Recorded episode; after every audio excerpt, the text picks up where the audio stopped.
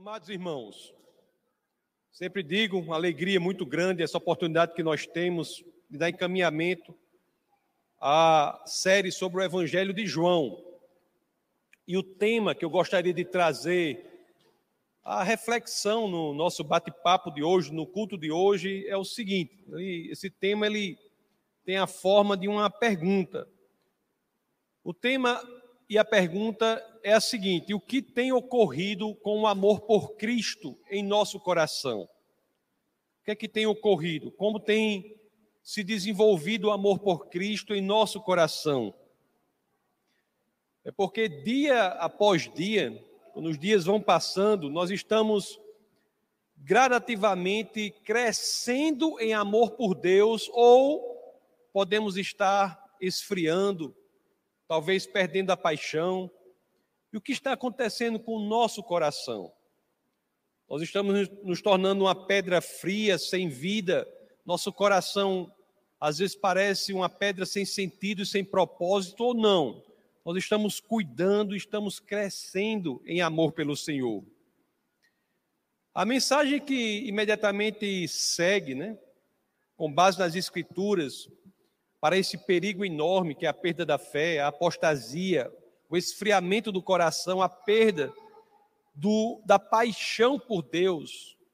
A imagem ou a mensagem que segue, que deve estar a tempo, tempo todo batendo na nossa porta, é a seguinte: seja o que for que estiver ocorrendo, nunca perca a esperança.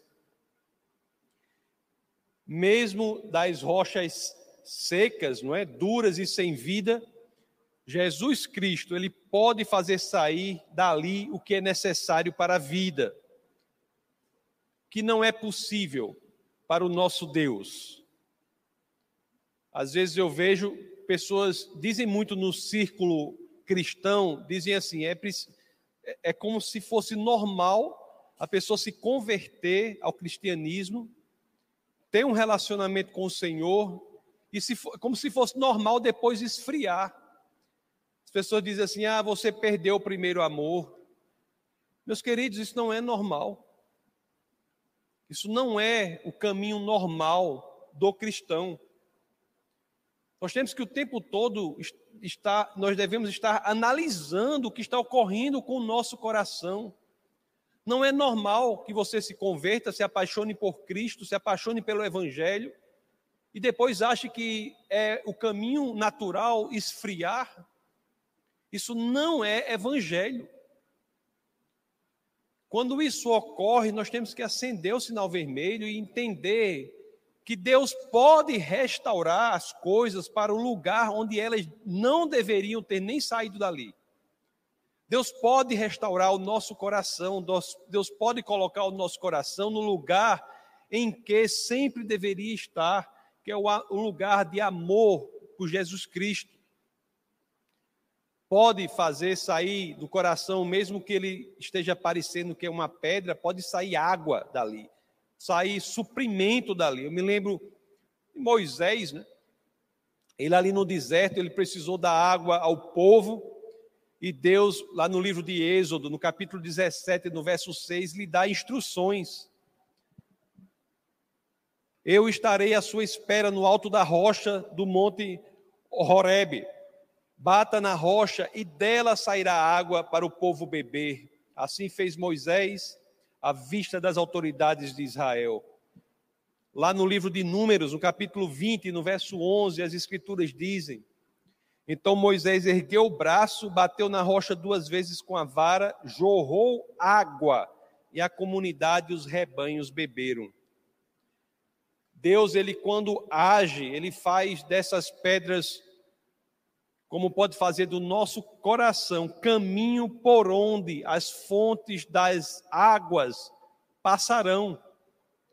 Nós temos que ter essa convicção, nós temos que ter essa força dentro de nós, essa convicção de que não está ok um evangelho ou uma vida cristã em que haja esfriamento do nosso coração. E é aqui, né, no texto base, eu acho que domingo passado eu vou recapitular só uma, um, um verso que nós temos uma das ofertas mais poderosas do, do Evangelho. uma das ofertas mais incríveis que estão no Evangelho, nós vimos domingo passado e vamos recapitular hoje essa oferta. Com o milagre que foi feito lá na época de Moisés, ele, essa oferta é a de que este milagre pode ser repetido em nosso coração. Vamos reler o que está em João, capítulo 7, verso 38. Olhe que oferta maravilhosa. João 7, 38.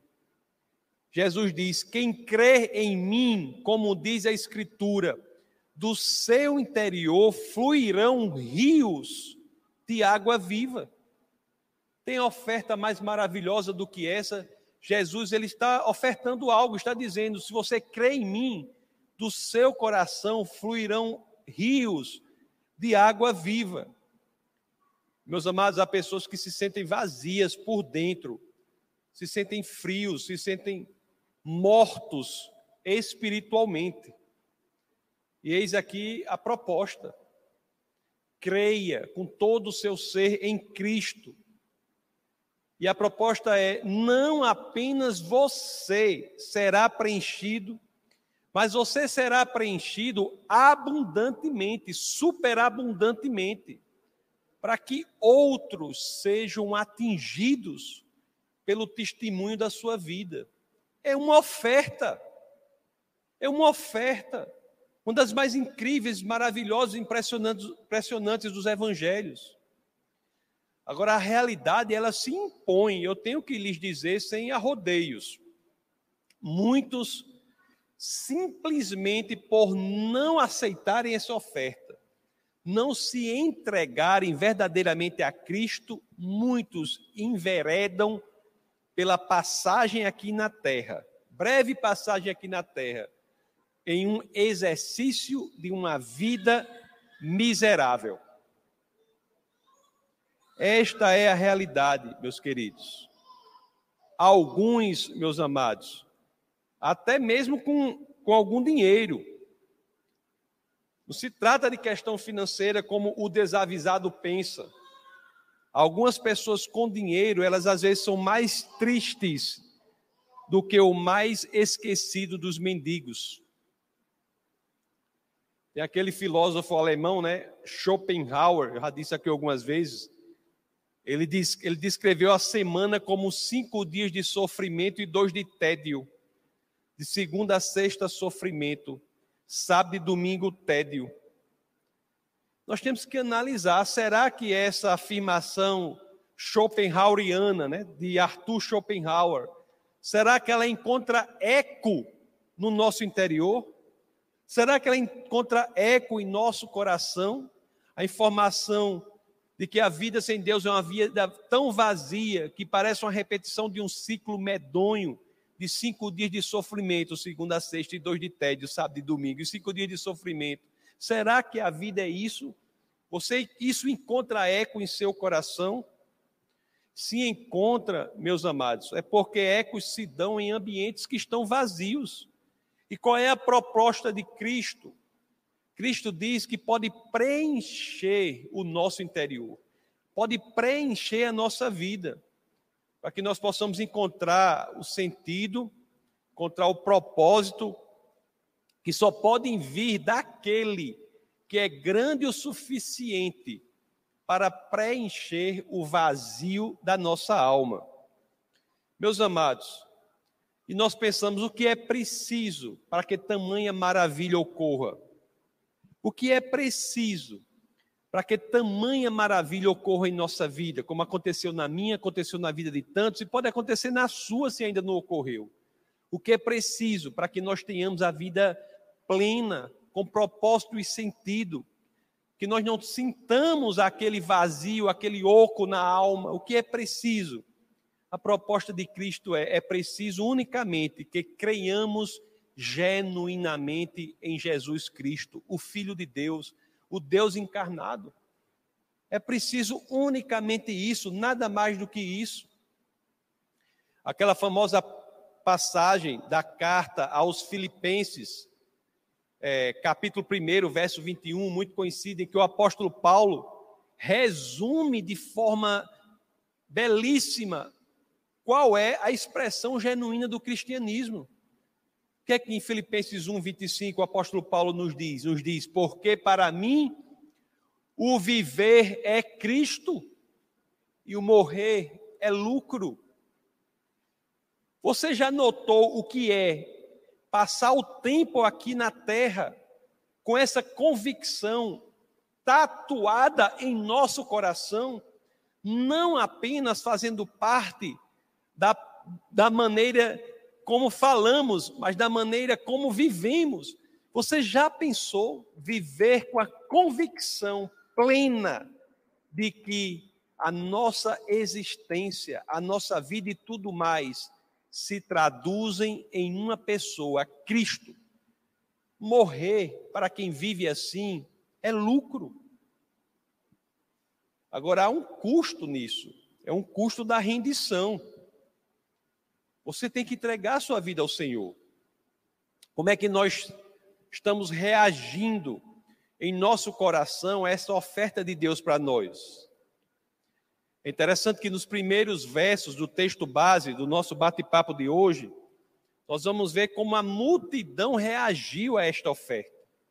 Então é assim que nós entramos no texto base de hoje, analisando como a multidão reagiu a essa oferta de Jesus. A oferta, repito, de que se crermos nele, rios de água viva fluirão do nosso interior. Então, para que saibamos como a multidão reagiu, vamos abrir as escrituras naqueles que são os primeiros versos do texto base de hoje. Então, assim convido vocês a abrirem as suas Bíblias, se assim quiserem, claro. No Evangelho de São João, no capítulo 7, vamos ler do verso 40 ao 44. Ouvindo as suas palavras, alguns dentre o povo disseram: Certamente este, este homem é o profeta. Outros disseram: Ele é o Cristo. Ainda outros perguntaram: Como pode o Cristo vir da Galileia? As, a Escritura não diz que Cristo virá da descendência de Davi, da cidade de Belém, onde viveu Davi? Assim, o povo ficou dividido por causa de Jesus. Alguns queriam prendê-lo, mas ninguém lhe pôs as mãos. Interessante, diante daquela oferta de Jesus ensinando no templo lá, já nos últimos, últimos dias da festa do, dos tabernáculos, para uns da multidão, Jesus era um simples profeta. Para outros que entenderam a mensagem, ele não era apenas isso, ele era o Cristo, o Messias. E para mais outros tantos, ele não era o Cristo, porque Cristo teria de vir de Belém, da descendência de Davi. E não era este o caso de Jesus? Jesus veio de Belém e era da descendência de Davi, mas aquelas pessoas negaram o Cristo simplesmente porque acharam que Cristo não era ele, não era aquilo. Não é incrível como até hoje tantos e tantas pessoas, quantos são os que nem sequer querem, diante de Cristo, aprofundar a sua própria investigação? Quantos são quando são apresentados a Jesus Cristo, em vez de dizerem, eu não estou convencido de que este é Deus e, portanto, que eu posso me entregar aos pés dele? E por que não investigam mais? Não se aprofundam mais na investigação, não procuram saber mais. Tantos encontram na realidade obstáculos, né? motivos quaisquer para simplesmente deixarem de se aprofundar na intimidade com o Senhor Jesus. Por isso é que eu já digo aqui, meus amados, se a situa sua situação é essa, de alguém que está aqui ou de alguém que nos ouve pela internet, se você não se entregou verdadeiramente a Cristo, o que custa averiguar mais? O que custa investigar mais? O que custa? O que custa buscar com sua mente e coração abertos quem é de fato Jesus Cristo? O que custa? Em vez de procurar obstáculos para não investigar. O homem, o homem sábio, ele se preocupa com a eternidade. Nós vimos no domingo passado, vocês se lembram, que guardas foram enviados para prender Jesus? Domingo passado nós vimos que quando ele falava à multidão, tanto os fariseus quanto os chefes dos sacerdotes, os saduceus, enviaram guardas para prenderem Jesus. E é interessante que esses guardas foram enviados e sua missão era analisar o que Jesus dizia ver se alguma coisa que Jesus dizia quebrava alguma lei cerimonial do templo, ver se alguma coisa que Jesus dizia causava desordem, entender o que Jesus dizia para prendê-lo, encontrar um, um, um argumento para prendê-lo. Mas os guardas tiveram que analisar, serem confrontados com a palavra de Jesus. E que será que aconteceu? Quando nós nos confrontamos verdadeiramente com a palavra de Jesus, nós levamos a sério o que é a palavra de Deus, levamos a sério a mensagem da salvação. O que é que acontece? É engraçado que esses guardas eles foram impactados pela exposição à palavra de Deus. Vamos ver o que é que o texto base nos diz. João 7, 45 a 46. Vamos ver o que ocorre com os guardas. Finalmente, os guardas do templo, só vou fazer um parênteses aqui, que esses guardas do templo, só a título de conhecimento, não estavam sob, a, vamos dizer assim, a jurisdição, o comando de Roma, mas estavam, eram guardas que tomavam conta do templo, era o comando dos líderes religiosos.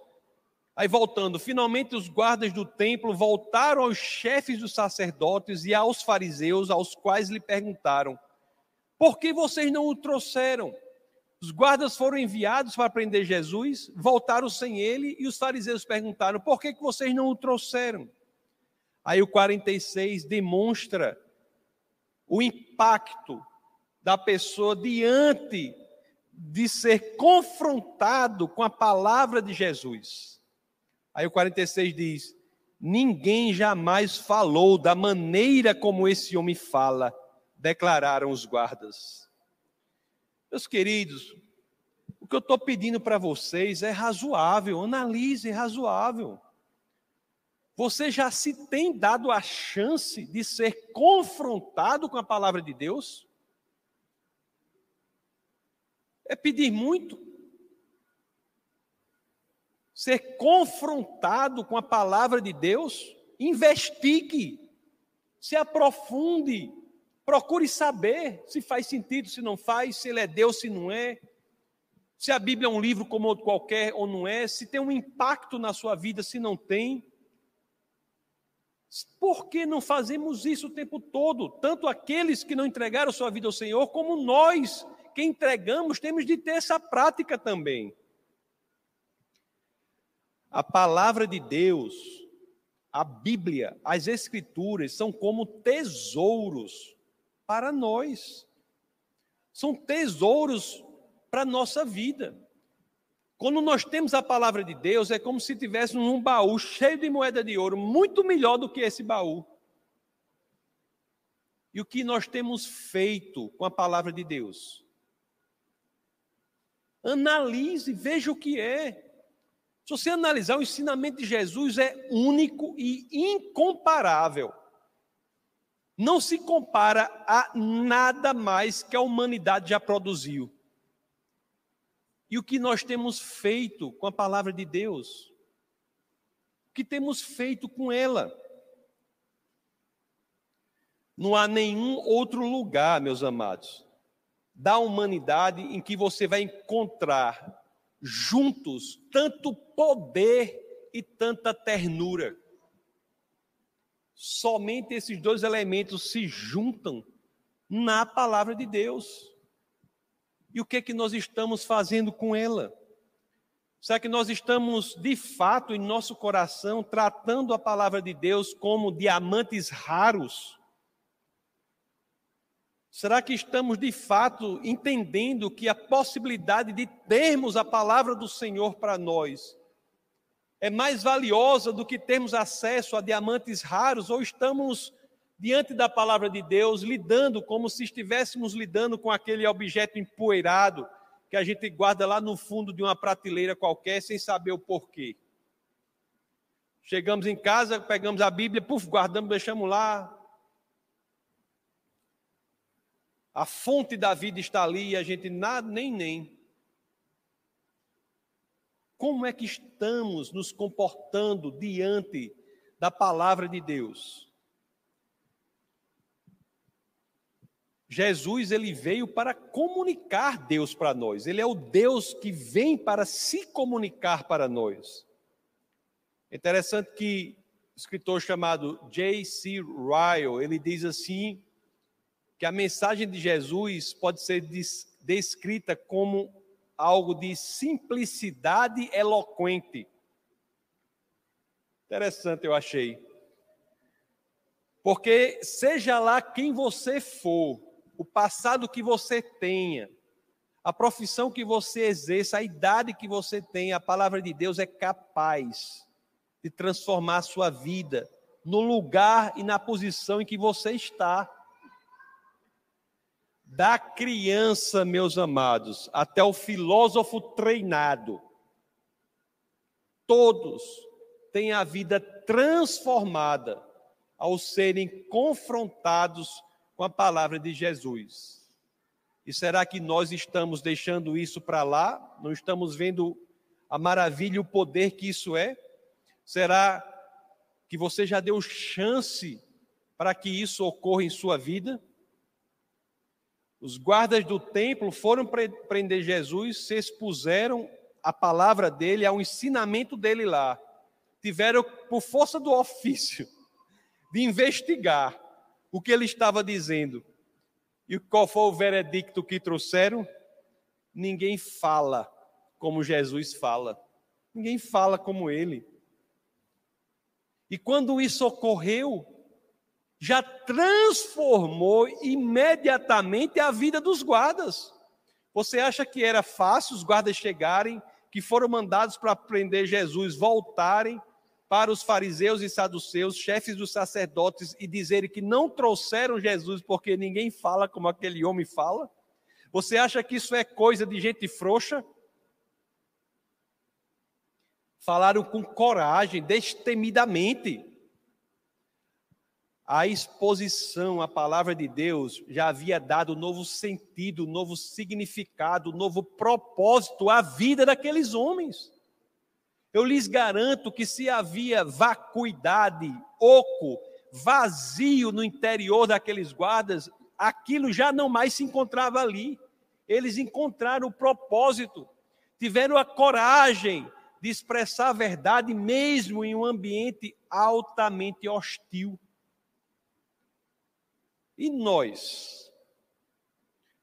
Estamos crescendo ou não em coragem para testemunhar Cristo? Ou sempre desviamos, encontramos desculpas para negar aquele que morreu por nós? Meus amados, vamos ver como os fariseus responderam aqui ao relatório dos corajosos guardas, né? Vamos ver como os fariseus responderam. João 7, vamos ler do 47 ao 49, texto base. As escrituras dizem: Será que vocês também foram enganados? Perguntaram os fariseus. Por acaso alguém das autoridades dos fariseus creu nele? Não, mas essa ralé, que nada entende de lei, é maldita. Era fácil? Os guardas chegaram e disseram: Não vi nada errado ninguém fala como ele fala. Os fariseus disseram assim: Ah, foi enganado também? Você, e vocês têm capacidade de julgar? Algum de nós disse para vocês que era assim? Ainda chamou de ralé. É fácil? Não era fácil. Bem mais difícil do que, por exemplo, nós estarmos no nosso ambiente de trabalho, alguém chegar com uma situação e você dizer assim: olha, se você me permite, eu tenho a solução. O que é? Eu digo: é Jesus. E você explica. Tem um aluno na universidade aqui em que eu, onde eu ensino, né, na, na UFRN, que às vezes chega para mim, sabe que eu sou pastor, e diz assim: professor, eu quero falar individualmente. Pois não, aí, eu, eu, também sou crente. Eu digo, mas por que você fala tão baixinho assim, tão. Por que, por que fala tão baixinho? Por que pede, pediu para falar reservadamente isso? Como é que está o nosso coração, meus amados? Nós temos que analisar. Nós temos que analisar. Os guardas foram agredidos, mas não negaram a Cristo. E às vezes, por muito menos, será que nós estamos com a mesma coragem, nós temos a mesma coragem? Meus amados, o testemunho de Cristo é muito poderoso. E não queira saber, muitas vezes, as consequências do seu testemunho de Cristo, porque às vezes alguns dos nossos testemunhos só saberemos as consequências dele na eternidade. Mas o testemunho de Cristo é poderoso, ele não volta inoperante, ele não volta vazio, ele não volta sem utilidade. Você quer ver algo maravilhoso aqui nesse texto? Muito provavelmente foi o testemunho corajoso desses guardas aqui que tenha reacendido a paixão por Cristo que crescia no coração de um desses fariseus. Olhe que coisa incrível. Esses guardas imaginariam que o testemunho deles teria esta consequência? Nunca. Que ocorre que entre esses fariseus, meus queridos, um ano e meio antes desse episódio ter ocorrido, um deles, um desses fariseus, havia se encontrado com Jesus. Eu falo aqui de Nicodemos. E o encontro com Jesus havia mudado o coração deste fariseu. E agora, ele lá no meio dos outros fariseus, tudo gente da elite, no meio dos outros fariseus, chegam os guardas e dão aquele testemunho corajoso, aquele fariseu deve ter dito: e eu? Meu Deus, que farei? Eu tenho de me posicionar. Você está vendo como a consequência do que fazemos por Cristo vai além do que pensamos, ou imaginamos, ou desejamos? A consequência não depende da gente. A nós cabe a obediência. Olhe que o Evangelho de João, no capítulo 7, no verso 50 a 51. Olha o que as escrituras dizem desse fariseu.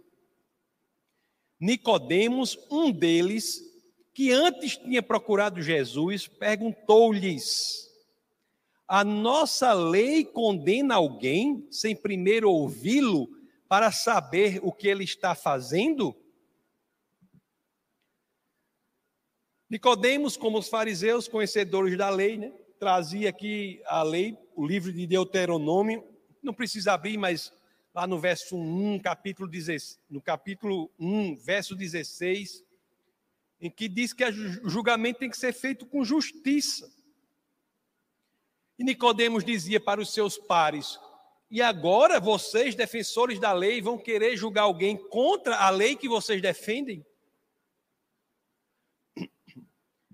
Nicodemos foi influenciado pelo testemunho de coragem dos guardas para arriscar a sua posição e o seu prestígio em defesa daquele que ele agora conhecia mais ainda de perto que era a verdade encarnada, o Logos que veio ao mundo para nos salvar. E nós, meus amados irmãos, será que o testemunho destes guardas o testemunho de Nicodemos, será que eles vão reacender em nosso coração a paixão que temos por Cristo? Será que vamos deixar esses testemunhos voltarem vazios, sem reacender essa paixão? Meus queridos, vou dizer uma coisa muito importante agora para vocês. Na caminhada cristã, muitos focam em como essa caminhada começa. Muitos focam nisso. Como é que eu comecei? Como é que foi a minha conversão? É... Nada é de errado nisso. Mas eu devo dizer-lhes: o mais importante e muito mais importante não é como começamos, é como terminamos. O que adianta o nosso cristianismo ser uma descida ladeira abaixo? mais vale uma conquista centímetro a centímetro em uma ladeira bem íngreme, né? Ladeira acima. Nicodemos foi assim. Nicodemos foi assim. E agora, quando nós nos deparamos com essas situações, é que sempre temos de fazer com que o evangelho seja espelho da nossa vida. E devemos nos perguntar como tem sido a nossa vida espiritual amados irmãos? Estamos numa ladeira acima ou estamos em uma ladeira abaixo? Seu amor por Cristo tem crescido, meus queridos, dia após dia. Você tem crescido nessa convicção, nesse amor, na paixão pelas Escrituras, na paixão pelo Senhor. Nicodemos é um exemplo de alguém que não teve um grande início. Teve um encontro lá com Jesus, mas aos poucos, vagarosamente, foi crescendo em amor por Cristo. Você se lembra como é que ele termina? Você se lembra como é que ele termina a sua história? A história dele com Jesus aqui na terra? Você se lembra como? Quando Jesus Cristo morre na cruz, todos os seus discípulos fogem, todos. E naquele momento, onde é que nós podemos encontrar Nicodemos? O fariseu. Vocês se lembram? Ao lado de José de Arimateia, corajosamente cuidando para que o corpo de Jesus Cristo tivesse um sepultamento digno. Todos os discípulos haviam fugido, todos. Após a morte de Jesus. E onde é que estava aquele fariseu? que se converteu sem nenhum espetáculo, se converteu, não tem nem registro. Um encontro com Jesus não teve nem reação dele. Depois tem essa situação que ele é ministrado pela coragem dos guardas.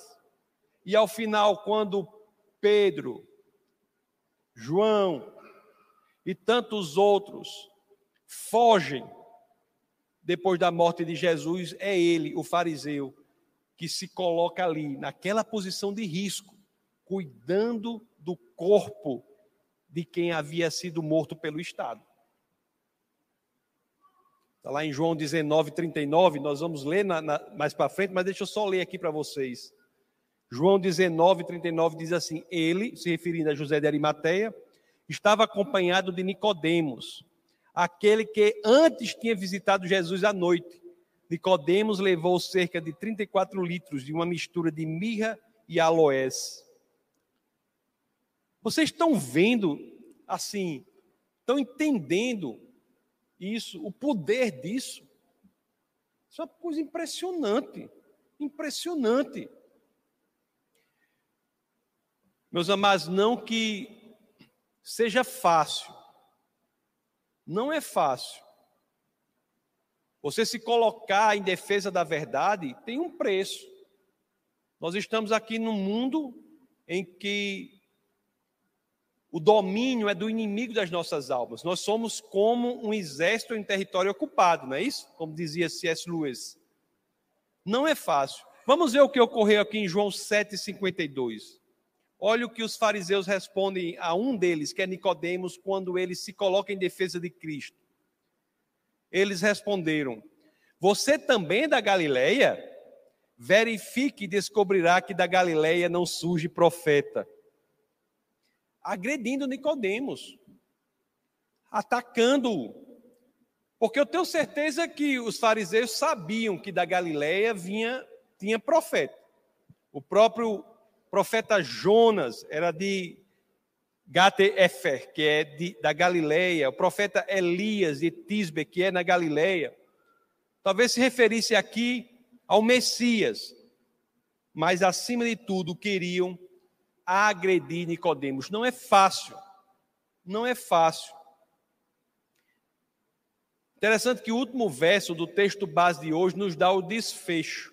É um verso até utilizado quando o culto no, demora e passa muito tempo, as pessoas, um ou outro, pega esse verso para ler, que é João 7,53, que as escrituras dizem assim: Então cada um foi para a sua casa. Jesus estava ali, meus amados, diante deles, diante daquela situação, mas eles desprezaram a presença de Cristo. Isso nos informa também. Jesus está aqui, meus queridos, em espírito. Ele está aqui em nosso meio. E o que faremos? Assim como os fariseus, faremos o quê? Daqui a pouco vamos para casa, sem considerar ou sem dar peso a essa oferta maravilhosa que Jesus faz para cada um de nós? Ou vamos do contrário, vamos radicalizar nossa existência, vamos crescer em amor por Cristo, vamos nos render ao pé das, da cruz e dizer algo proveniente do nosso coração: Jesus é minha vida. O que nós vamos fazer? Amados irmãos, é por isso que temos que nos questionar. Jesus tem, o amor por Ele tem crescido em nosso coração. Não saia daqui, você que está aqui, ou você que me ouve, não deixe de tomar uma decisão quanto a essa questão. Como é que o amor de Cristo em seu coração tem se comportado? Porque o que as Escrituras querem é que todos estejamos aptos a dizer, como o apóstolo Paulo disse em sua carta aos Romanos, no capítulo 8, do verso 38 ao 39, em que as Escrituras dizem: Olhe qual é o nosso objetivo. Nós sermos capazes de dizer, como ele disse aqui, né? Ter essa convicção que ele tem aqui. As Escrituras dizem: Pois estou convencido que nem a morte nem a vida, nem anjos, nem demônios, nem o presente, nem o futuro, nem quaisquer poderes, nem altura, nem profundidade, nem qualquer outra coisa na criação será capaz de nos separar do amor de Deus que está em Cristo Jesus, nosso Senhor. Meus queridos, a parte de Deus já foi feita. A parte de Deus foi feita cabe a cada um de nós fazer a própria parte. A proposta é simples. É simples. Se você sente um vazio no seu coração, na sua alma, no seu interior, existe saída para isso. E essa saída eu tenho de lhe dizer, não é um remédio, não é nada, não é uma ideia, não é um conceito, não é uma invenção, essa saída é uma pessoa, Jesus Cristo. Ele é a saída. Basta que nós entreguemos verdadeiramente a nossa vida para Ele, que a promessa dele é que de nosso interior sairá, sairão rios de água viva. Vamos orar.